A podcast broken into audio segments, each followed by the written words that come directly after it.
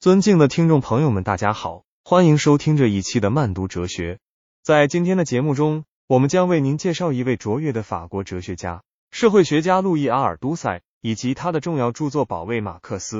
首先，让我们了解一下路易阿尔都塞的背景。阿尔都塞生于一九一八年，是法国马克思主义哲学家和社会学家的代表人物之一。他的学术成就主要体现在对马克思主义哲学的研究和发展上。特别是关于意识形态和国家权力的研究，在二十世纪六十年代至七十年代，阿尔都塞的思想在西方学术界产生了广泛影响。接下来，我们来谈谈《保卫马克思》这部作品。这是阿尔都塞在一九六五年发表的一部学术论著，旨在回应当时西方学术界对马克思主义哲学的种种质疑和批评。在这部作品中，阿尔都塞运用严密的逻辑和深刻的洞察，为马克思主义哲学辩护，展示了马克思主义哲学的理论力量和时代价值。阿尔都塞在《保卫马克思》中提出了许多重要的观点和主题，其中最具代表性的就是他关于意识形态的观念。阿尔都塞认为，意识形态是一个复杂的社会现象，既是个体认识世界的方式，又是维护社会秩序的一种手段。他强调，意识形态并非是某个阶级或个体的单纯产物，而是社会结构和国家权力的共同作用。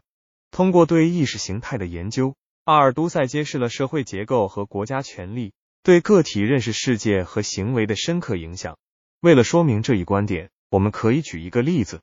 在一个封建社会里，农民阶层可能会认为自己的社会地位是神圣不可改变的。这种观念实际上是由当时的封建制度。和国家权力塑造的阿尔都塞的意识形态观念，揭示了这种现象背后的深层机制。另一个重要的主题是阿尔都塞关于再生产的观点。他认为，社会秩序的维护不仅依赖于经济基础，更依赖于意识形态的再生产。意识形态的再生产主要通过教育、宗教、法律等途径实现。阿尔都塞通过对这一观点的阐述，强调了意识形态在社会发展中的重要作用。阿尔都塞在《保卫马克思》中，还对马克思主义哲学进行了深入的阐释和发展。他认为，马克思主义哲学的核心是对社会现象的历史唯物主义分析。历史唯物主义认为，社会现象是由经济基础和上层建筑共同决定的。阿尔都塞通过对这一观点的发展，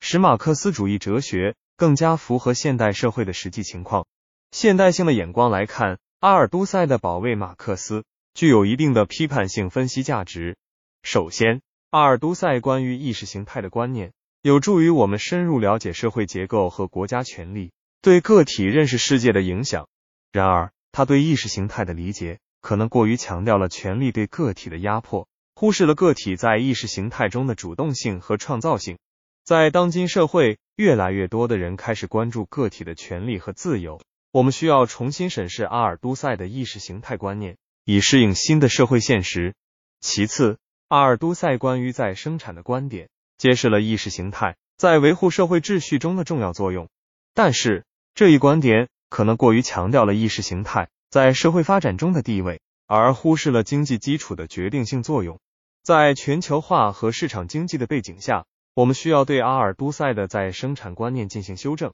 以更好的解释当代社会现象。最后。尽管阿尔都塞在《保卫马克思》中对马克思主义哲学进行了深入的阐释和发展，但这部著作也存在一定的局限性。例如，阿尔都塞的历史唯物主义分析可能过于强调了经济基础和意识形态之间的因果关系，而忽视了其他社会因素的影响。在当代社会，许多社会现象可能并非简单的由经济基础和意识形态所决定，而是涉及到诸多复杂的社会、政治。文化等因素，因此我们需要对阿尔都塞的历史唯物主义分析进行批判性审视，以期在理论上更加丰富和完善。当然，这并不意味着阿尔都塞的保卫马克思毫无价值。事实上，这部著作仍然为我们提供了许多启示，有助于我们更好的理解社会现象的复杂性。通过对阿尔都塞的观点进行反思和批判性分析，我们可以在马克思主义哲学的基础上。